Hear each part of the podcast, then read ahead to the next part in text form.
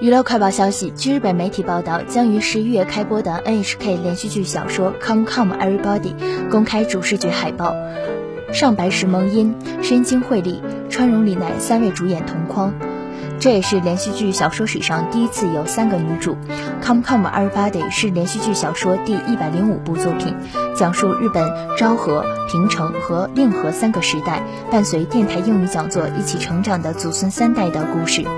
上白石萌音饰演第一位主人公安子，深津绘里饰演第二位主人公宫安子的女儿柳依，川荣李奈饰演第三位主人公柳依的女儿日向。海报以家族之树为主题，三个人爬到一棵树上，脸上是开心的微笑，超越时间的祖孙三代合影十分温馨。